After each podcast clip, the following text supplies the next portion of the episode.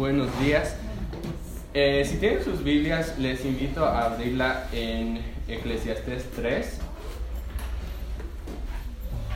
Y hemos estado haciendo este, esta serie de, de Eclesiastés. Y una de las cosas que mencionamos antes es que, que el mensaje principal de este libro es que la vida sin Dios no tiene sentido. Y hemos visto que, que, Salomón escribe esto ya cuando es mayor, cuando ya está llegando al, al fin de, de, sus días. Y él había pasado gran parte de, de, su vida y de sus años buscando significado y, y satisfacción en, en, un sinfín de cosas fuera de Dios. Y al final de toda esa búsqueda concluye que es, es una búsqueda eh, inútil, una búsqueda sin sentido, porque si sacamos a, a Dios de nuestras vidas, lo único que nos queda es una existencia vacía, hueca y, y, sin sentido, sin propósito. Y entonces es lo que ha estado hablando hasta ahora y, y lo que va a seguir desarrollando aquí en, en, los versículos que vemos. Pero lo que es interesante es cómo en cada pasaje lo hace desde una faceta diferente y, y como que cada vez va mostrándolo con, con, mayor profundidad. Entonces con eso en mente eh, vamos a leer eh, Eclesiastes 3 y los versículos 1 al 15. Dice así, todo tiene su tiempo y todo lo que se quiere debajo del cielo tiene su hora, tiempo de nacer y tiempo de morir, tiempo de plantar y tiempo de arrancar lo plantado, tiempo de matar y tiempo de curar, tiempo de destruir y tiempo de edificar, tiempo de llorar y tiempo de reír, tiempo de endechar y tiempo de bailar, tiempo de esparcir piedras y tiempo de juntar piedras, tiempo de abrazar y tiempo de abstenerse de abrazar, tiempo de buscar y tiempo de perder, tiempo de guardar y tiempo de desechar, tiempo de romper y tiempo de coser, tiempo de callar y tiempo de hablar, tiempo de amar y tiempo de aborrecer, tiempo de guerra y tiempo de paz. ¿Qué provecho tiene el que trabaja de aquello en que se afana? Yo he visto el trabajo que Dios ha dado a los hijos de los hombres para que se ocupen de él. Todo lo hizo hermoso en su tiempo y ha puesto eternidad en el corazón de ellos, sin que alcance el hombre a entender la obra que ha hecho Dios desde el principio hasta el fin. Yo he conocido que no hay para ellos cosa mejor que alegrarse y hacer bien en su vida, y también que es, es don de Dios que todo hombre coma y beba y goce el bien de toda su labor entendido que todo lo que Dios hace será perpetuo, sobre aquello no se añadirá ni de ello se disminuirá, y lo hace Dios para que delante de él teman los hombres. Aquello que fue ya es, y lo que ha de ser fue ya, y Dios restaura lo que pasó.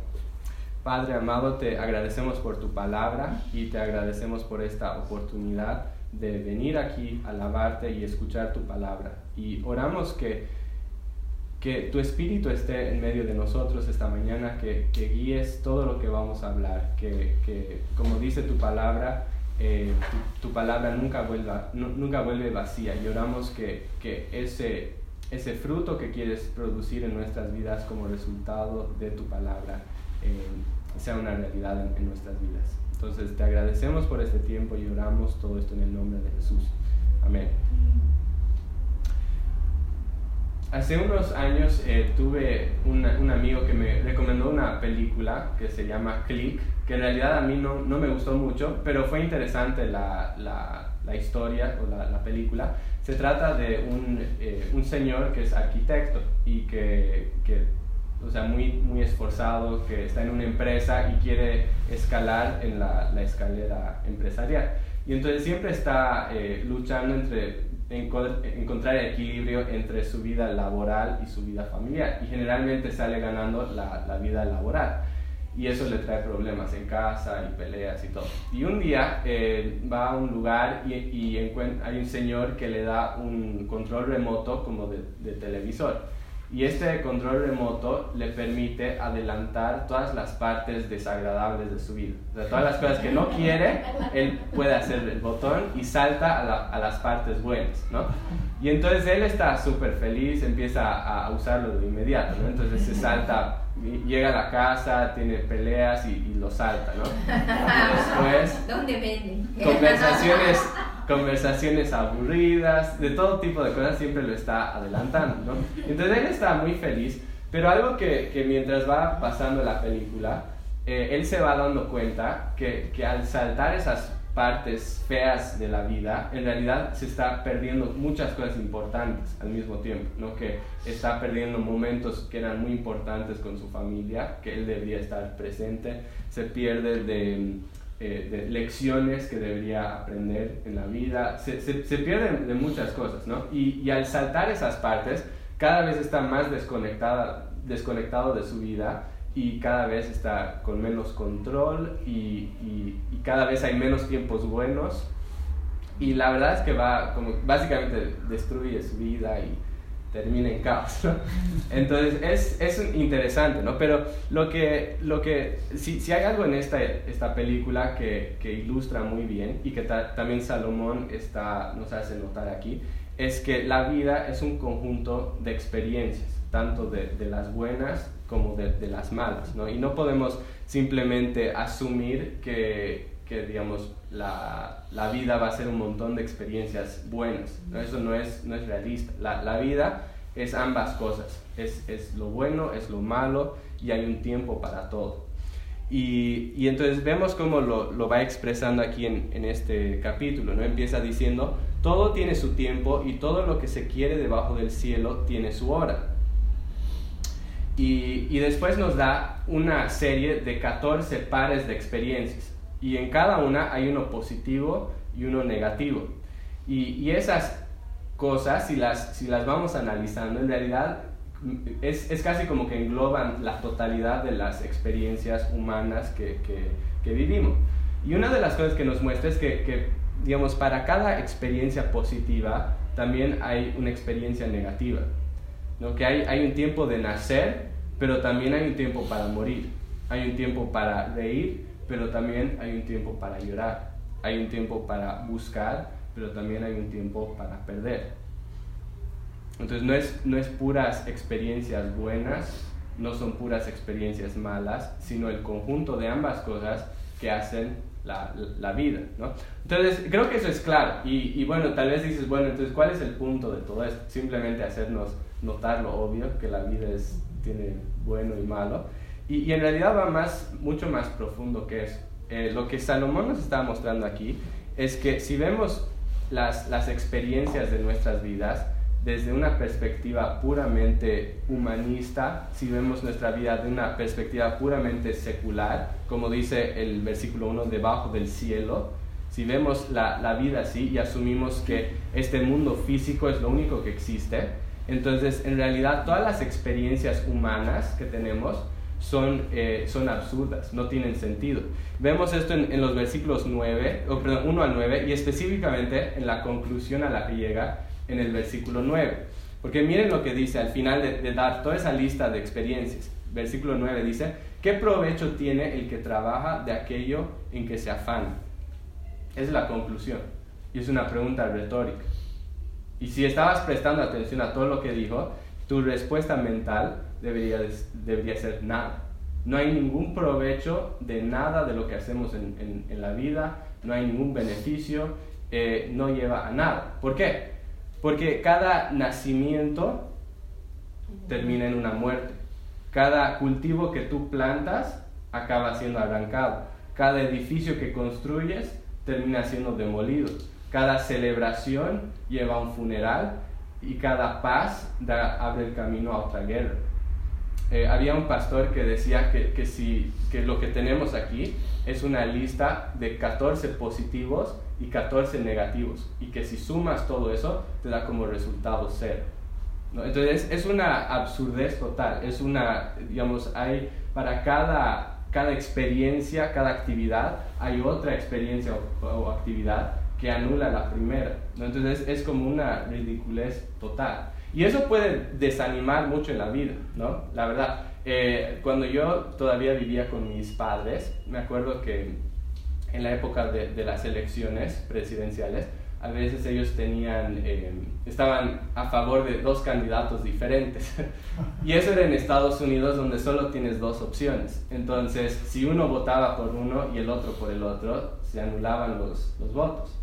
Entonces me acuerdo que alguna vez mi madre le decía a, mi papá, le decía, mira, como igual vamos a votar por gente opuesta, ¿qué te parece si hacemos como un acuerdo interno que ninguno vota por, o sea, no votamos por nadie, ni tú ni yo, y así nos evitamos la, la molestia de tener que ir a, a votar.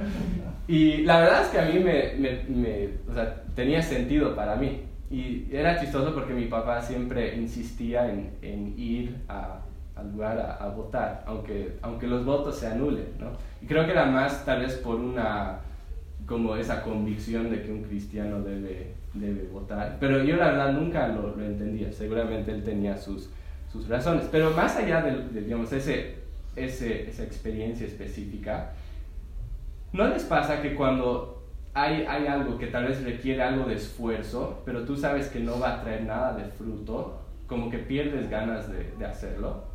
A mí me, me pasa mucho. ¿no? Por ejemplo, no, no iría a, a, hacer ejercicio y a levantar pesas si sé que no me va a ayudar en nada. ¿no? Entonces, como que cuando sabes que algo no lleva a ningún beneficio, no, no te da ganas ni siquiera de, de, de hacerlo. ¿no?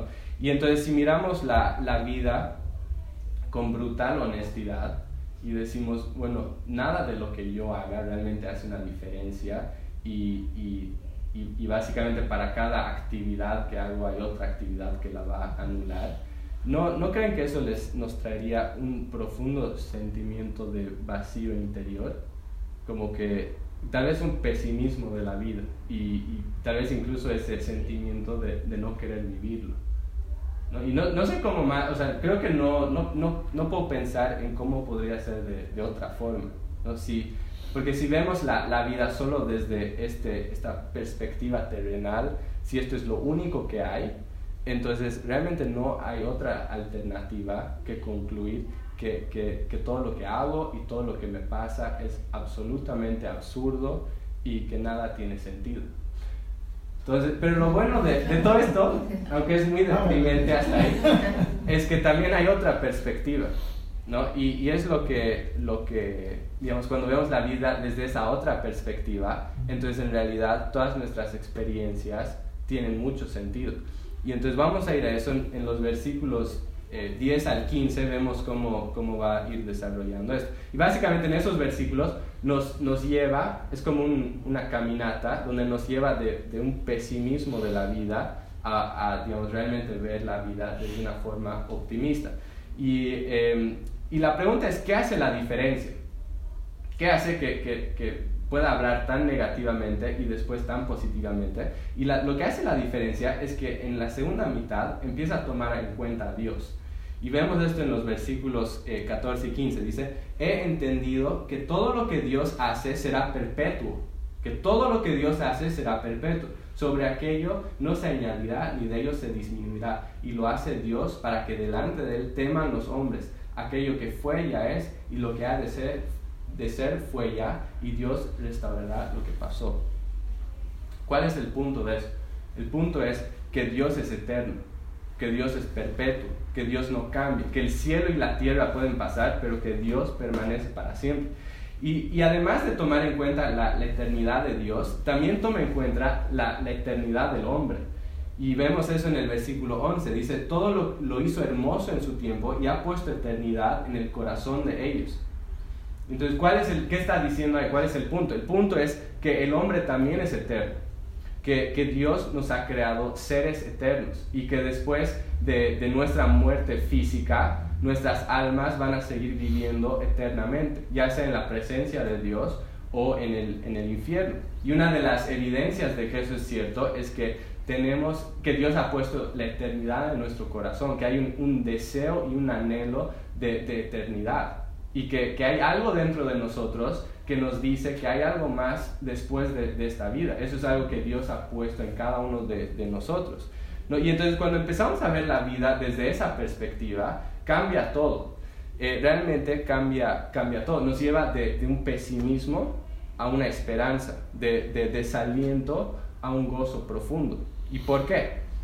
Nuevamente, porque si esta vida pasajera es lo único que existe, es como una bomba de tiempo que está a punto de, de, explotar a, a, cualquier minuto, ¿no? Y, y, me doy cuenta de que nada de lo que hago puede cambiar eso, y entonces lo único que me queda es disfrutar los últimos y pocos minutos que me quedan en esta tierra. No hay otro. Pero lo grave es que ni siquiera puedo hacer eso. Porque aunque yo trate de disfrutar esta vida, siempre en el fondo de mi cabeza está esa horrible noción de que cualquier momento esto va a acabar, que va a acabar pronto, y, eso hace que no pueda ni siquiera disfrutar los momentos hermosos de la vida. Eh, cuando Angie y yo estábamos eh, de novios antes de casarnos, nos, nos pasaba eso, que yo eh, teníamos una relación a larga distancia. Yo, yo vivía en Estados Unidos y estudiaba allá, y Angie vivía en Bolivia. Y, fueron años muy difíciles para nosotros estar así tan, tan lejos. Y lo que fue bueno es que en algunas oportunidades yo pude viajar de Estados Unidos, digamos, durante los veranos a visitar a Angie. Y era, era muy bueno.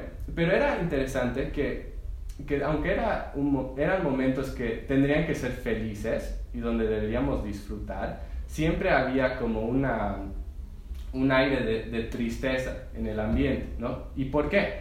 Porque yo sabía que, que, aunque ese momento era lindo, que muy pronto yo me iba a ir otra vez, ¿no? Y entonces hacía que, que, o sea, que realmente no, o sea, hacía que básicamente manchaba el momento, ¿no? Hacía que yo no pueda realmente disfrutar de, de ese momento. Y si se ponen a pensar, una vida sin Dios es como eso, que, que por más que, que tú busques cosas para llenar tu vida de alegría, por más que tengas momentos bonitos, esos momentos lindos están manchados con, con ese, ese, ese, esa, pues, esa, esa verdad, ¿no? De que cualquier momento esto va a acabar y que, que, que no va a durar para siempre. Entonces, si, cuando no tenemos a Dios en nuestras vidas, hay siempre un, una especie de, de, dolor, de, de, depresión, porque, porque esa realidad de que todo acaba en muerte, no mancha todo, ¿no? Pero cuando empezamos a traer a Dios a la ecuación, realmente cambia las cosas, ¿no? Cuando yo me doy cuenta de que, de que más allá de este mundo pasajero, hay, hay un Dios eterno que permanece para siempre, que nunca muere, eso cambia todo. Eso afecta cada, cada área de nuestras vidas, ¿no? Y me da algo, me da algo a qué aferrarme. Porque sin Dios no hay, no hay nada que realmente me pueda agarrar y decir esto permanece para siempre. Entonces cuando traigo a Dios en la ecuación, puedo aferrarme a algo. Hay algo por qué vivir. Hay, hay, hay una esperanza de vida después de la muerte. Y entonces eso cambia todo. Y si, si, si, si bien también trae esa esperanza, hay algo interesante que también Salomón hace notar aquí, que si bien trae esperanza, también debería hacernos pensar en nuestras vidas y en cómo estamos viviendo. Debería hacernos reflexionar. Ah, en el versículo 14 hace, básicamente nos, hace notar que el, el em, resultado de saber que Dios es eterno y que yo soy eterno es que eso debería llevarme a temer a Dios. Es fascinante, ¿no? Debería llevarme a temer a Dios. ¿Y por qué temer a Dios? Porque si Dios no existe, no importa cómo vivo, puedo hacer lo que me dé la gana, igual no va a cambiar nada, no voy a tener que rendir cuentas a nadie, entonces no importa. Pero si me doy cuenta que Dios es eterno, que Él ve todo lo que pasa, tanto lo que hago como lo que está en mi corazón, y que algún día me va a juzgar por mis acciones, y si me doy cuenta que yo soy un ser eterno y que, que mi destino eterno depende de las decisiones que yo tomo en esta vida, eso, todo eso debería llevarme a tener un temor reverencial por Dios, porque me doy cuenta que mi vida y mi destino están en, en sus manos. ¿no? Entonces debería llevarme a realmente rendirme a Dios, debería llevarme a, a entregarle mi vida y vivir cada momento y cada segundo de una forma que, que, le agrada a Él. ¿no? Pero además, y tal vez más que eso, lo que todo esto debería llevarnos a hacer es realmente correr a, Jesucristo como nuestro único y suficiente Salvador. Porque la verdad es que si, si, miramos nuestras vidas, cada uno de nosotros ya está en problemas, ¿no? Porque ya hemos pecado, ya hemos, hemos ido en contra de ese juez que nos tiene que juzgar, y eso significa que merecemos pasar la eternidad lejos de Dios en, en tormento eterno. Entonces es un problema para cada uno de nosotros. Pero lo que es hermoso de, de, la Biblia y del Evangelio es que Dios es un Dios tan lleno de misericordia, ¿no? que aunque podría haberse habernos desechado desde el principio, Él, él no quiere que ni uno perezca. ¿no? Y Él ha, ha, hecho este plan de salvación y este plan se llama Jesucristo y Jesucristo ha venido a la tierra, ha muerto por nuestro pecado y ha abierto un camino para que nosotros podamos tener eh, perdón de pecados y ser reconciliados con, con, Él. ¿no? Y entonces esa promesa hermosa de que si nosotros nos, nos arrepentimos de nuestro pecado, si, si, confiamos en Cristo como nuestro Salvador, entonces tenemos perdón de pecados, tenemos salvación y, y, tenemos acceso a, a, Dios. Entonces, todo eso, sabiendo eso, debería realmente llevarnos a correr a Cristo, porque Él es el, el único que, que nos puede perdonar nuestro pecado y Él es el único que puede transformarnos para que podamos vivir en una forma que, que, que le agrada. Entonces, yo sé que, todos nosotros de, alguna forma somos, eh, eh, hemos, o tenemos un trasfondo en la iglesia, pero quiero que realmente eh, hoy, digamos, yo no puedo ver sus corazones, que realmente puedan examinar sus corazones y ver si, si, realmente han tomado este paso de, de correr a, Cristo y de entregarle su vida, ¿no? y decir, yo necesito ese Salvador. ¿no? Y lo que es hermoso es que cuando hacemos eso, cuando venimos a Cristo, le entregamos nuestra vida, cómo Él empieza a dar sentido a cada, cada experiencia y cada cosa en nuestras vidas. ¿no? Es, es, increíble es que de repente las, las cosas de la vida que sin Dios parecen tan absurdas, con Dios empiezan a, cobrar sentido. Em, el versículo 10 y 11 dice, yo he visto el trabajo que Dios ha dado a los hijos de los hombres para que se ocupen en él. Todo lo hizo hermoso en su tiempo y ha puesto eternidad en el corazón de ellos, sin que alcance el hombre a entender la obra que ha hecho Dios desde el principio hasta el fin. Yo tengo una pregunta. ¿Cómo es eso de que todo lo hizo hermoso? Todo lo hizo hermoso. Es interesante, ¿no? Porque si miras la lista, yo creo que no diríamos que todo eso es hermoso. Tal, vez la mitad de las cosas son hermosas. Tiempo de nacer y tiempo de morir. La, nacimiento estoy de acuerdo, es hermoso. ¿no? La muerte, no sé. La verdad no, no me gusta mucho eso de la muerte. ¿No? Tiempo de, de plantar y tiempo de arrancar lo plantado. Me gusta eso de plantar. Eh, no tanto lo de arrancar lo plantado. Especialmente si estamos hablando de, de arrancar un negocio, un ministerio, porque fracasó. Eh, tiempo de matar y tiempo de curar. Ahí no está hablando de, de homicidios, sino de, de, una matanza legítima, como si viene un, un, ejército enemigo y tienes que salir a, a defender en una guerra. ¿no? A mí me gusta mucho más la idea de curar que de matar tiempo de destruir y tiempo de edificar. Me gusta eso de, edificar, no tanto de destruir. Tiempo de llorar y tiempo de reír. Prefiero reír que llorar. Al menos de que sea llorar de risa o algo así, ¿no? Em, y así sucesivamente. Podríamos ir viendo la lista y les aseguro que de toda esa lista, mitad de las cosas parecen buenas y la otra parecen malas. Y sin embargo, Salomón dice que todo es bueno en su tiempo.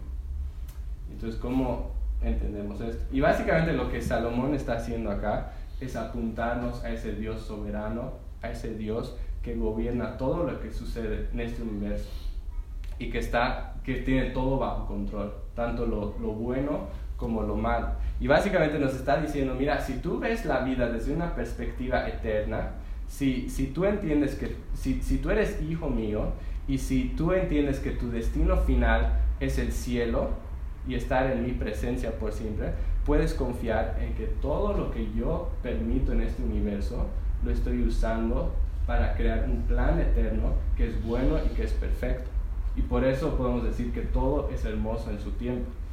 Ah, las cosas que, que, vemos aquí en los versículos 2 al 8 no son simplemente cosas que nos pasan, no son simplemente cosas que nosotros hacemos, sino que son ingredientes que Dios está usando para llevar a cabo un plan hermoso en nuestras vidas y en el mundo.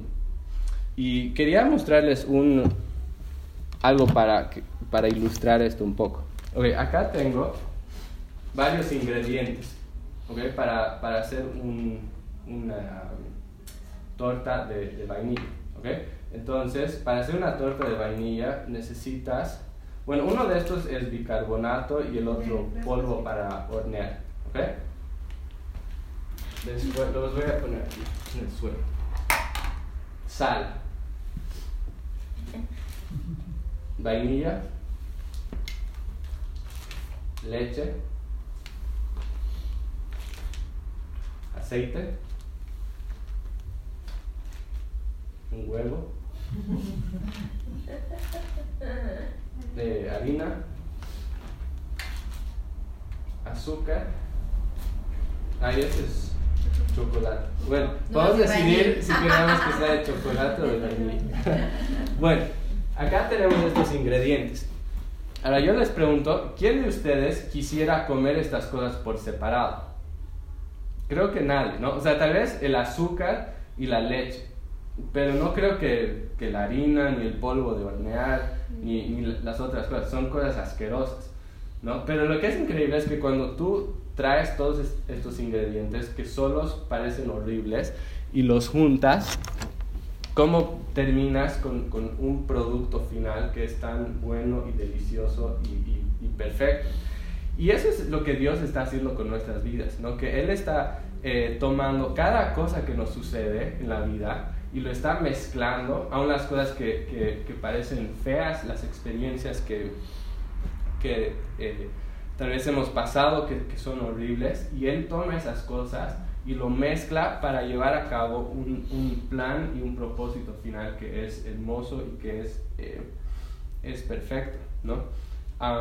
Y entonces es nuestra confianza, ¿no? Que en Cristo, que Dios puede usar la, la dificultad para, para, producir en nosotros carácter, ¿no? Que, que Él puede tomar las, las, perdón, las tribulaciones y, y esas tribulaciones las usa para, para fortalecer nuestra fe y para, para hacer que nuestro amor por Él sea más grande.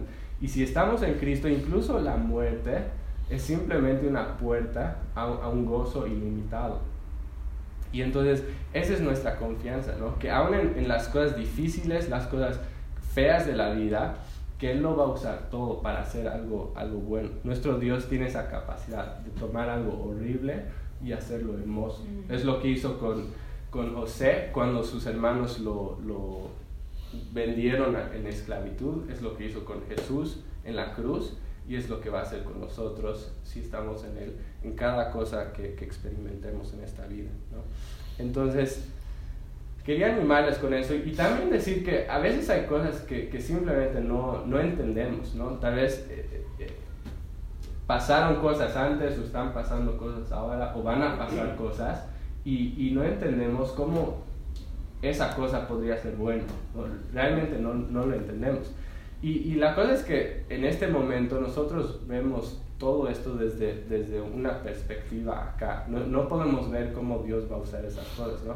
Pero lo que podemos hacer en, en esos momentos es, es, confiar en Dios y decir, Dios, aunque yo no, yo no entiendo esto, yo no sé cómo tú vas a usar esto, yo sé que, que tú eres bueno, yo sé que, que, tú eres soberano, que tú estás en control y yo voy a confiar que, que realmente tú puedes usar esto para, para, mi bien y para tu gloria. Entonces les invito a, cerrar sus ojos y, y vamos a orar.